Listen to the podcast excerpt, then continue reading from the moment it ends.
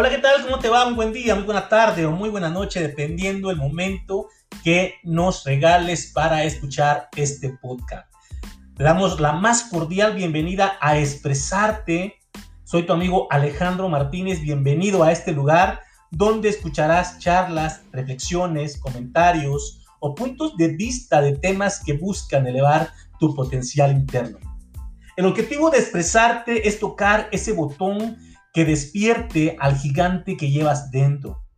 Nuestro lema es el techo de hoy es el piso de mañana, lo que nos lleva a una superación constante de nosotros mismos para obtener nuestra mejor versión. Hoy te traigo un tema muy, muy, muy bueno eh, que ha salido de tantas eh, interrogantes de las personas que se acercan a tu servidor, cuestionándome en cómo actuar ante situaciones cuando tienes por ahí una persona tóxica, una persona que solo se limita a juzgarte, a criticarte, a señalarte, una persona que te hace la vida de cuadritos, que te hace la vida imposible, ya sea en el trabajo, en la casa, eh, en tu escuela, incluso dentro de la familia encontramos personas que nos señalan, que nos eh, critican y que únicamente están ahí lacerándonos y mermándonos. Es el tema de hoy, quédate hasta el final porque se pondrá muy bueno.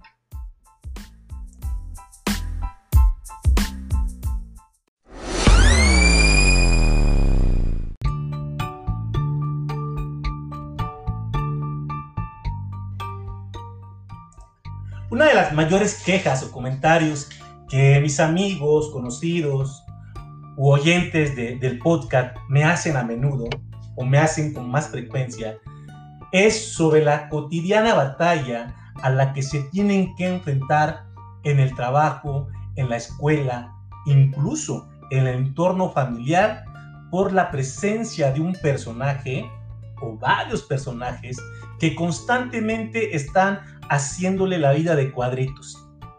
Personajes que en algunas ocasiones hacen su labor desde la trinchera, desde un escondite, o en algunas otras se empeñan en hacerse presente como si fuera algo que aplaudir y se hacen presente con esa negatividad hacia uno, hacia la persona de uno. Y que tratan a toda costa de lacerar nuestra confianza, que buscan mermar nuestras habilidades, nuestras capacidades o actitudes descalificando todo aquello que realizamos. Personas que tras un falso perfeccionismo, ya que critican lo que hacemos, llevan la bandera oculta de la envidia y que no pierden oportunidad de hacernos sentir mal o de buscar que estemos mal.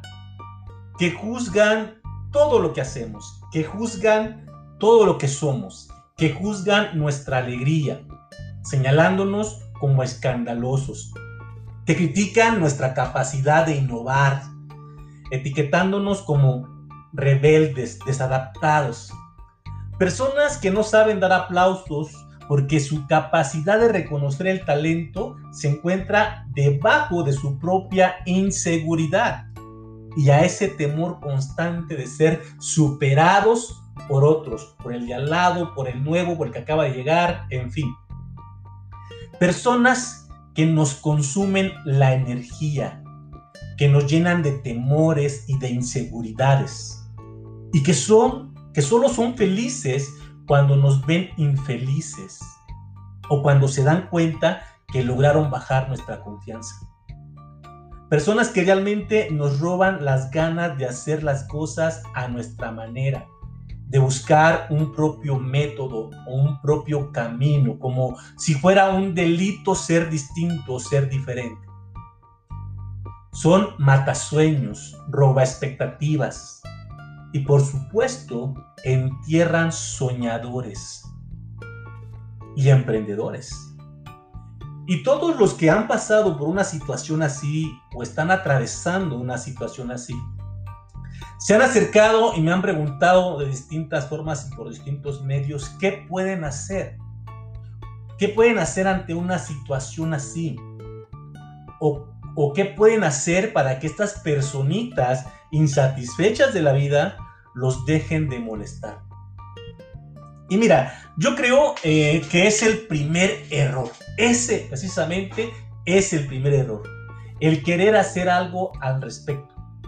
El querer hacer un ajuste en tu persona, en tus actos, en tus ideas, en tus aptitudes y habilidades para dejar de molestar a otros. Porque desde que te planteas esa pregunta de qué debo hacer, ya te comiste todos los bombones que esa persona te dio y crees que el que está mal eres tú. Y por ende crees que eres tú el que debe hacer algo al respecto. Pues aquí en Expresarte te tenemos malas noticias. La cosa no es por ahí. En primer lugar, déjame decirte que estas personas, aunque no lo creas, no son otra cosa que maestros de vida. Sí, esa persona chingaquerito es un maestro de vida, aunque te cueste entenderlo o creerlo. Están ahí para enseñarte algo, para descubrir algo, para que tú descubras algo, para que te des cuenta de algo. Y en grosso modo te digo que su presencia en tu vida tiene un propósito. Pero como no es el tema de hoy, no nos vamos a ir por ahí. Te voy a dejar con la duda de por qué son tus maestros. Ya en algún tema más adelante vamos a hablar de los maestros de vida, aunque ya lo hemos tocado en algunos episodios anteriores. Así que regresamos al punto. Y sobre todo a la pregunta, ¿qué debo hacer ante una situación así? La respuesta, con mucha atención, la respuesta es nada, absolutamente nada, así como lo escuchas, nada, pero nada distinto de lo que hasta ahora has hecho. Es decir, no modifiques absolutamente nada de aquello que a estas personas les moleste. Y no es con el afán de molestar, no, es porque es tu esencia, tu naturaleza. Porque esa es la única forma en que vas a ganar esa batalla. Mira, te lo voy a ejemplificar de una forma sencilla. O a lo mejor absurda, ¿no? Si yo pongo un cerillo encendido frente a tus ojos, obviamente a una distancia prudente que no te queme, te pregunto, ¿su flama te deslumbraría? Obvio no. Lo vas a poder seguir viendo, y lo mirarás incluso fijamente hasta ver cómo se va apagando o consumiendo ese cerillo. Y si en lugar de un cerillo pongo una vela, ¿te deslumbraría? Tampoco, ya que hasta podrías ver el color de la flama, podrías analizar sus colores, su forma, y juzgar si es una buena flama o no, si es constante, en fin. Pero si pongo una lámpara de 15 watts, quizá te deslumbraría un poquito. Pero aún su luz es tan tenue que podrías ver hasta el diminuto foco que utiliza esa lámpara. Y podrías sostener tu mirada sobre ella todavía. Pero, ¿qué tal si te coloco una lámpara o un foco de 100 watts? O de 200 o de 300. Su luz sería tan grande que sin duda alguna te deslumbraría. Al grado de que ya no podrías poner tu mirada sobre ella. Y entonces no te quedaría más remedio que mirar hacia otro lado. Pues bien, eso mismo pasa con ese tipo de personas. Mientras menos brilles, más estarán sus ojos sobre ti, juzgándote, analizándote, criticándote Mientras tú intentes brillar, ellos seguirán. Pero por el contrario, si brillas y brillas cada vez con más intensidad y sin miedo, llegará un momento que no podrán verte, que tendrán que ver hacia otro lado y ocuparse de sus cosas. O en el peor de los casos, buscar otra persona a quien joder. Por ende, es que en una situación así, No tienes que hacer absolutamente nada.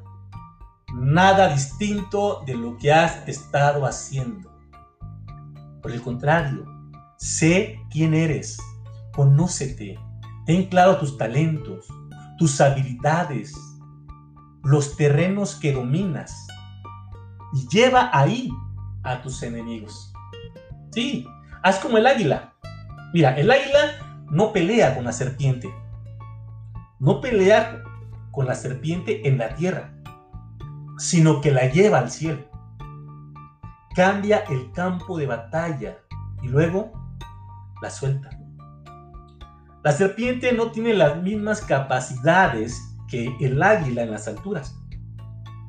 Ahí la serpiente no tiene resistencia, ni poder, ni equilibrio. El terreno de la serpiente es la tierra. Ahí ella es poderosa, peligrosa e incluso mortal como esas personas de las que estamos hablando, como la envidia misma. Pero en las alturas es inútil, débil y vulnerable. Por eso lleva tu lucha a las alturas. Y cuando digo esto, lo digo en dos sentidos. Primero, en el sentido literal o espiritual, para que cualquier lucha que enfrentes, primero ponla en manos de tu Creador. Él peleará por ti. Y en segundo lugar, lo expreso metafóricamente. Lleva esa pelea a tus dominios, a tus alturas, a tu nivel. No luches contra el enemigo en su zona de confort porque él ahí manda, él ahí domina. Cambia el territorio de la batalla. Llévalo a lo alto, y tendrás la certeza de la victoria. Hay una frase que dice, el que quiera ser águila, que vuele. El que quiera ser gusano, que se arrastre. Pero que no grite cuando lo pisen. Y en sí, esas son las dos opciones de la vida. Arriesgarse para volar hacia el triunfo o quedarse en el suelo y quedar estancado. Recuerda que los que vuelan siguen adelante, se arriesgan, Fallan, sí, pero lo vuelven a intentar una y otra y otra vez. Como el águila. Hay un tiempo que el águila ya no puede volar. A veces el águila puede caer o descender. Pero aún en el suelo, el águila sabe que su lugar está en las alturas. Y de eso jamás, jamás tiene dudas. Porque su corazón se lo dice porque sabe lo que es y principalmente porque sabe que para eso fue creada, para eso nació, para estar en las alturas. Ese, ese es el lugar de los grandes, no el suelo ni el subsuelo, sino el cielo, más allá de las nubes. Quizás has escuchado que el cielo es el límite. Si esto fuera cierto, las águilas no intentarían acercarse a la punta de una montaña y buscar cada vez la más alta. El límite no es el cielo, sino el miedo a caer mientras tratas de alcanzarlo.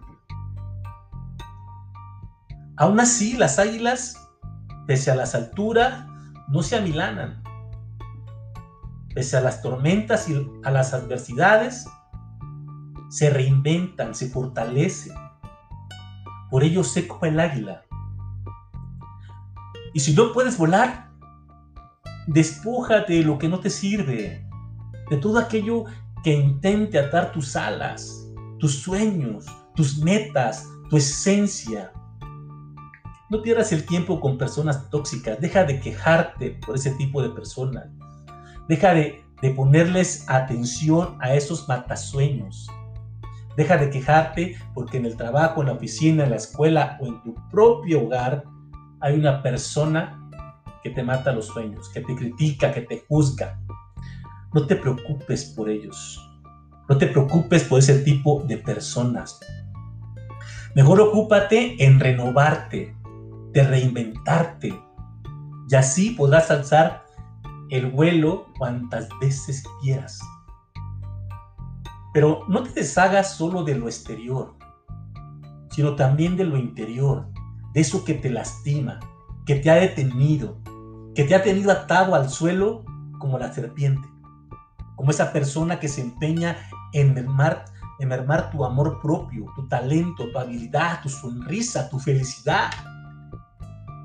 Esas personas son como la serpiente que, que simplemente muda de piel, solo cambia lo exterior, pero continúa siendo ponzoñosa y cruel.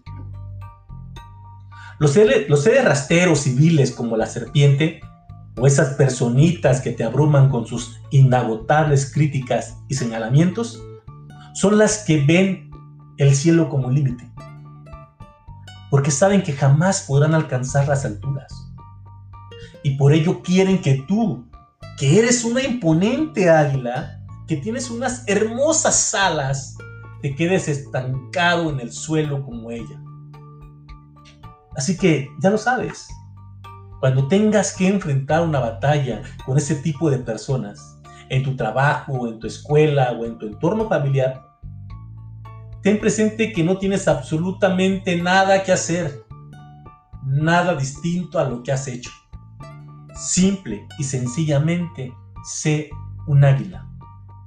Elévate, lleva la pelea a las alturas, a tus terrenos, a tus dominios, a ese lugar donde tú perteneces, a donde se abren tus hermosas alas con majestuosidad, donde el viento sopla en tu cara y te grita, eres libre, libre, y a donde perteneces. Y si quizás por alguna razón tengas que bajar como el águila a tierra para alimentarte o para realizar algo, recuerda que a diferencia de la serpiente que te amenaza,